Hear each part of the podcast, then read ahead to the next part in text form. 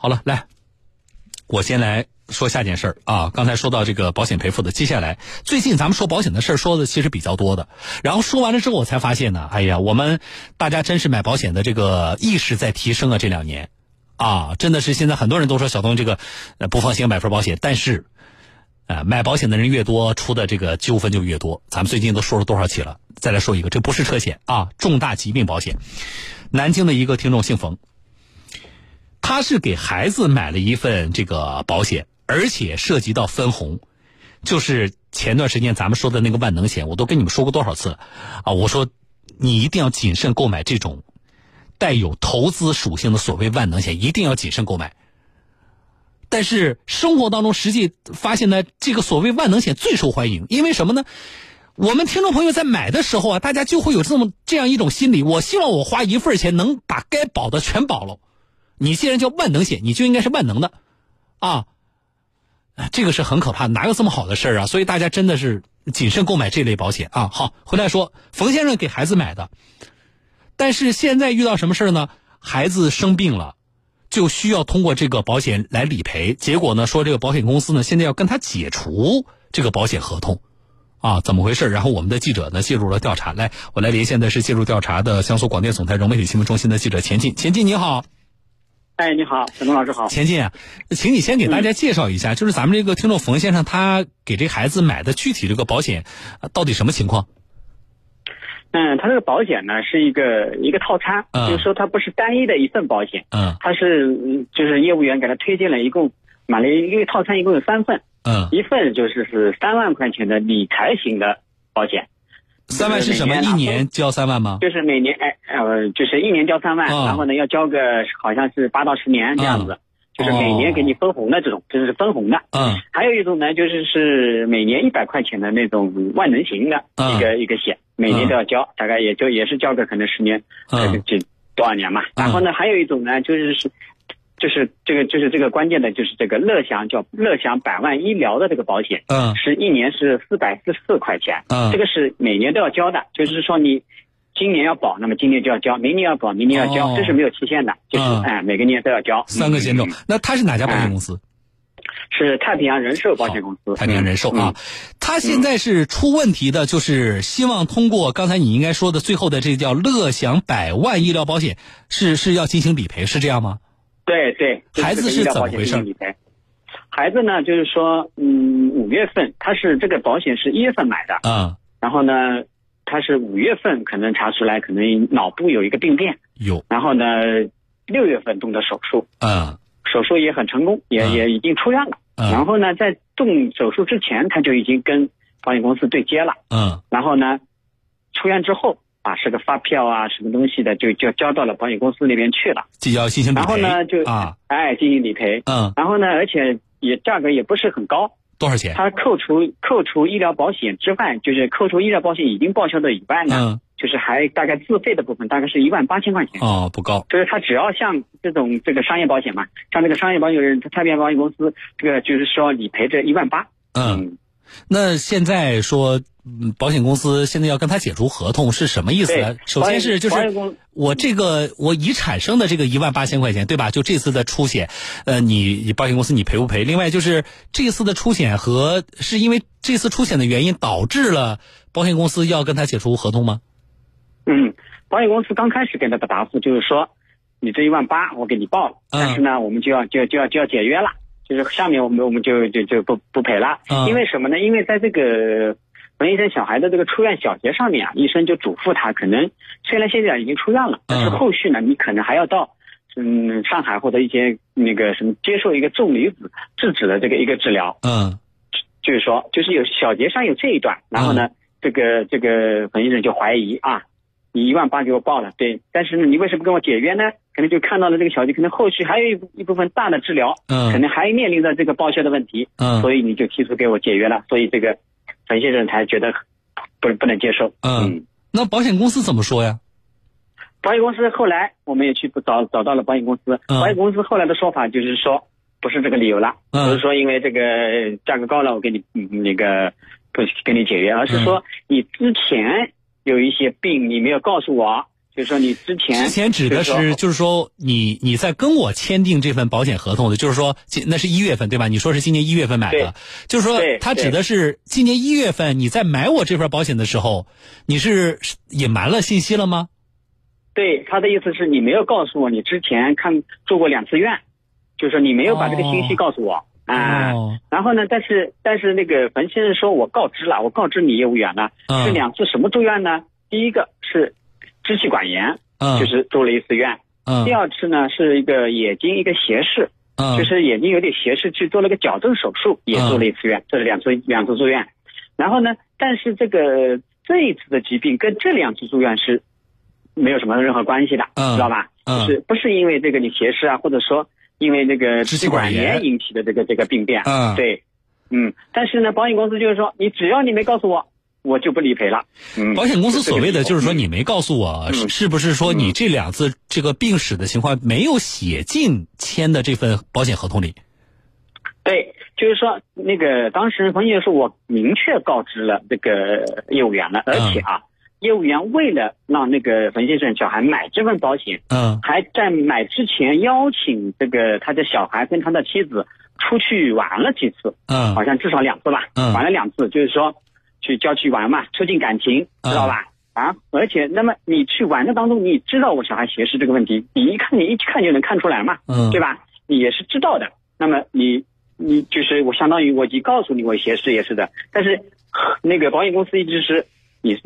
就算你跟保险公那个保险员说了啊，因为现在目前都是口头嘛，嗯，但是你合同上没有体现出来，他的意思我就不认了，嗯啊，那这个确实是是是，嗯，是说不清了。你们当时是怎么沟通的？甚至说你这个呃，当事人你到底有没有跟业务员说这个说这些情况，对吧？嗯，对。那你们介入之后呢？现在就这个事情的解决有什么样的新的进展或变化吗？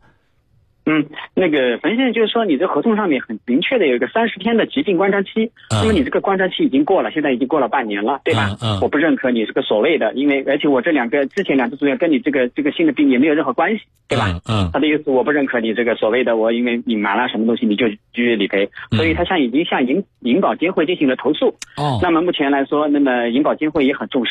嗯，那么派来一个那个行业协会已经介入这个调查，就是说你当时你到底是跟业务员是怎么沟通的？嗯，有没有隐瞒？或者说，那么后来为什么没有体现在合同上面？嗯，到底是什么情况？再介入一个全面的调查。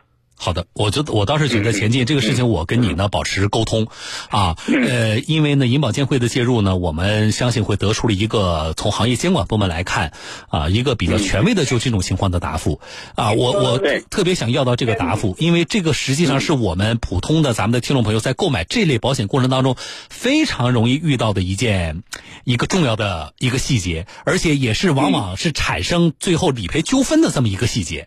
啊，那么对关键的一个对对，所以就是从监管部门来看，对这种案例的认定是什么样的，我觉得就非常重要，啊，所以这个事情我们持续关注，我跟你保持联系前进，有相关的这个权威的这个答复的话，到时候请你在节目当中来告诉咱们听众，好不好？好的，好的啊，好，感谢前进啊，我们再见，好，不见啊，好，听众朋友，这个事情呢，就个案来说，大家刚才听明白了，其实我们现在不好再就这个事情的是非呢去下一个判断，为什么呢？呃。我们等待，一个是银保监会介入了啊，这是一方面；另外一方面呢，确实我们在判断这件事情的时候，还是要看证据的啊。我们期待银保监会的这个调查呢，啊，能够证实一些在这个事情处理过程当中双方说的话，哪些信息是可被证实的啊？事情怎么解决，我们持续关注。但是这是一个非常重要的事情，就是在我们购买。啊，这一类保险的过程当中啊，来，我来呃，请我们的这个省内保险专家周建老师，就这个事情呢，我是觉得是有值得给我们听众朋友做一些提醒的地方的。把周老师电话接进来啊，周老师你好，你好，小东你好，周老师大家好。我们这次说的，他买的其实是这个呃呃这个疾病类的这个保险啊，重大疾病类的保险。那我们在购买这种保险的时候，合同当中确实是有对于既往病史这一块的一些。比如说明确的条款或者是相关的要求吗？呃，是的，因为在那个保险法以及条款中都明确，就是在订立保险合同的时候，保险人就是保险公司啊，就保险标的或者呃被保险人有关情况提出询询问的时候，投保人应当如实告知。那像嗯，他这种投保疾病类保险或者重大疾病的保险的话，他一定会嗯提出来，就是说以往的既往病史呃要如实的告知。嗯，但是这个如实告知是这样的，如实告知，他其实这个案例里边有点特殊呢。那个孩子的家长说，我如实告知了，但是现在面临的局面，保险公司说，你看我这个合同上根本没写，没写你你，比如说孩子之前的你说的家长说的，你有两次住院史，就是您说的这个如实告知，实际上是要落纸的，对不对？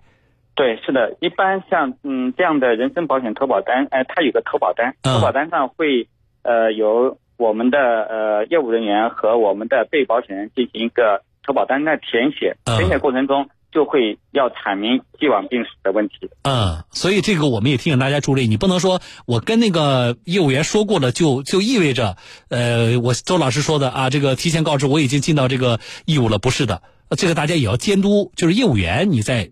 在填写相关的这个材料的时候啊，我们大家也要监督。但是周老师，这里边可能大家有一个不理解的地方啊。嗯。你比如说这个案例，人家孩子原来两次住院，一次就是支气管炎，一次呢是孩子的斜视，就是这两个和这一次要产生报销的这次孩子孩子的住院呢是这这个疾病呢没有关联，因为孩子这次是脑部的这个一个手术，那都没有。即使我没有告知。但是呢，我这个小孩这次的病也不是因为前两次我没有告知的这个病史所引发的呀，这也，这也能够算我我我我隐瞒吗？或者说也能够让保险公司你就有权利解除合同吗？呃，是这样的，就是保险公司来判断是否承保的依据，呃，它是根据你的告知情况，嗯，呃，来决定是否承保，或者呢，就是像呃像他这种情况，有有的可能属于非标准体。那么它可能会提高这个保费的可能性。嗯。那么你如果没有告知呢，那呃保险公司可能按照标准保呃标准体在承保了。嗯。那么如果发生这种情况呢，嗯，保险公司确实有权解除合同的。确实有权。那么但是，对对。哦。嗯，但是对呃受呃对被保险人嗯法律上也有明确的就是保护的一些条款。嗯。你比如说呃那么如果保险公司知道。有解除的原因，嗯，那么他的行使权应该在三十天之内进行行使，嗯，也就是说，你如果知道，嗯，我们的被保险人，呃，存在没有如实告知义务，嗯，那么就必须在三十天内解除劳动，啊，解除这个合同，啊，这是第一个要求。那么还有一个要求呢，就是如果确实没有履行告知义务，那么合同成立超过两年了，那么保险公司也是不得解除合同的。哦，这点很重要。对，啊，那么还有一点就是，如果保险公司订立合同时候已经知道投保人没有如如实告知呃告告知的情况，嗯，那么保险人是不得解除合同的。他如果已经知道了，嗯，保险人也是不得解除合同的。你明明知道这个有隐瞒的这个病史的情况，但是你依然跟投保人来对在订立了这个合同，那么这种情况下的话，你就没有权利解除了。对，而且你还是要承担这个赔偿和给付义务的。啊，还有，我觉得我刚才那点，我我我再复述一下，就是我们我觉得有必要着重提醒咱们听众朋友，就是您刚才说的，如果说咱们这份合同订立了已经两年了，是在订立两年之后，保险公司你发现这个投保人他隐瞒了既往病史，但是这个时候保险公司你也没有权利解除这份合同了。对，是的。哦，这个太重要了啊，这点太重要。呃，根据保险法的第十六条的规定。嗯，那我们回到这个个案啊，假如说最终哪怕监管部门介入，我们也没有证据能够证明，呃，家长当年在投保的时候确实已经口头告知了业务员说这孩子的既往病史。假如没有证据能够证明这些，业务员也不承认了，那么是不是意味着这个个案里边保险公司有足够的权利来解除这份合同？呃，解除合同，呃，首先要基于两个前提，第一个是投保人的故意行为。嗯。啊。这那这个就要嗯去证明他是否有故意的行为存在。嗯，哎，就说明明知道，那么在投保时候，他他比如说已经跟业务员阐述了，只是业务员没有写上去，这可能是他们内部管理上的一些问题。嗯嗯，对吧？那他不存在故意行为。嗯。那么还有一种就是存在重大过失没有履行。嗯。啊，重大过失没有履行，呃，那么这个呃也是要去界定什么原因没有重大过失，导致他误解了，还是因为什么原因？没有去阐明他，呃，住院的一个既往病史。嗯，哦，只有这两个原因，哎，可以解除呃有权解除这个合同。哦，那我我倒是我这么来理解，周老师，我从您的就这个个案的分析来说，我是觉得实际上我们保险法当中对于相关情形的这种规定啊，实际上还是在一定程度上是我能我的感受是倾斜，是是向我们投保人的这个利权益去倾斜的，是要保护投保人的。对对，没错，是的。好的。啊，我觉得这是一个呃，我们希望我们的听众朋友通过这个个案来了解的啊。当然，个案的情况呢，因为银保监会介入调查，我们再来关注呃监管部门调查下来情况是什么样的。但是我们换个角度，周老师，如果是说给咱们听众朋友，我们在投保这一类的像重大疾病保险的时候，关于比如说既往病史的这个啊，是否要告知啊？从我们投保人的角度，您有什么样的建议？呃。从投保的角度来说，我们还是建议呃进行一个如实告知情况。嗯。那么呃如实告知以后，可能会存在两个呃结果。嗯。一个就是拒保的结果，一个就是提高呃保费的结果。嗯。可能会出现这两种情况。嗯。但是这样呢会避免我们一旦是产生呃问题以后产生一种纠纷或者产生一种矛盾，啊给自己呃本身想购买保险来减少自己的一些意外呃支出的结果反而没有达到目的。嗯，啊，这个我觉得还是要，呃，因为保险本身最大的一个原则就是最大诚信原则，不管是对被保险人也好，对于保险公司也好，都履行一个最大诚信原则。嗯，好的啊，我觉得感谢周老师这个分析和相关的提醒，谢谢您，周老师，我们再见。嗯，好的，小龙再见，郑总听众再见。好，呃，最后的我们专家说的最大诚信原则啊，这是咱们节目里不仅在我觉得在投保。我觉得应该在我们生活当中的，包括我们消费过程当中的方方面面，都应该啊去推进，都应该去倡导这个最大诚信原则。我们接的关于投保、关于这个保险的案例啊，其实挺多的。最近开始呢，就是呃，这个以前车险多，对吧？老听众知道，最近开始就这种什么呃人寿险啊啊疾病类的啊这个保险开始多了起来了。然后你会发现，纠纷更多，而且更复杂。车险是相对简单的，啊，这一类的涉及到包括投资理财型的这种保险，是非常复杂的。那么，多数情况下的纠纷呢，我们发现呢，在我们节目处理的过程当中，保险公司在履行合同的，包括在保险销售过程当中存在瑕疵，所以造成了后续的引起的相关的纠纷。那么，当然啊，我们也和。相关的保险公司做过沟通啊，他们也承担了自己该承担的责任，但是也有部分案例，我们发现呢，即使你来求助节目组了，我们也没办法替你去找保险公司要个说法。为什么？因为我们发现，在整个的保险购买的过程当中，啊，和这份合同履行的过程当中，就是你每年不要交多少钱嘛？啊，在这个过程当中，我们投保人自身确实是有问题的。那投保人呢？我们听众说了，我爸岁数大了，不知道啊。我们当时没看合同，等等，你总是能找出原因的。但是这些原因没办法转移责任。什么意思？不是说因为有这些原因，你爸爸岁数大了啊，或者说你们当时也没太注意合同，因为有这样的理由的存在，然后造成今天这个损失的责任就就变成了保险公司的，不会的啊。而且我发现。跟我们持续关注的车险不同的是，在这一类保险当中啊，重大疾病类的和呃这个理财分红型的这个保险购买过程当中，必须要说，购买保险的就是我们投保人，因为自身原因造成合同没有办法履行啊，并且要承担这个损失责任的比例，远远高于车险。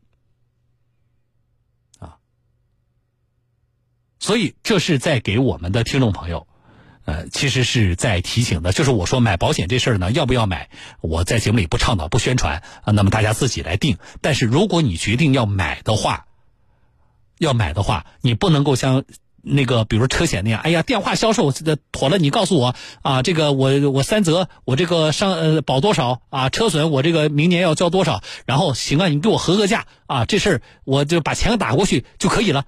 啊，电话销售就能完成的。我们希望大家一定要有这个概念和意识啊！我们在购买以上说的这几类保险的时候，一定不能像我们买车险那么简单啊！另外就是你一定要搞清楚，除了你该享受的权益之外，你重点应该搞清楚。我告诉大家，摆在你应该享受的权益之前，你应该考虑什么？风险，就是你购买这份保险，你本来是要保障风险的，但是你却应该考虑，我买这份保险，以目前的购买方式可能存在的风险，这不矛盾。一定把这个排在你考虑你的应该享受的权益之前，啊，这是我给大家的郑重的建议。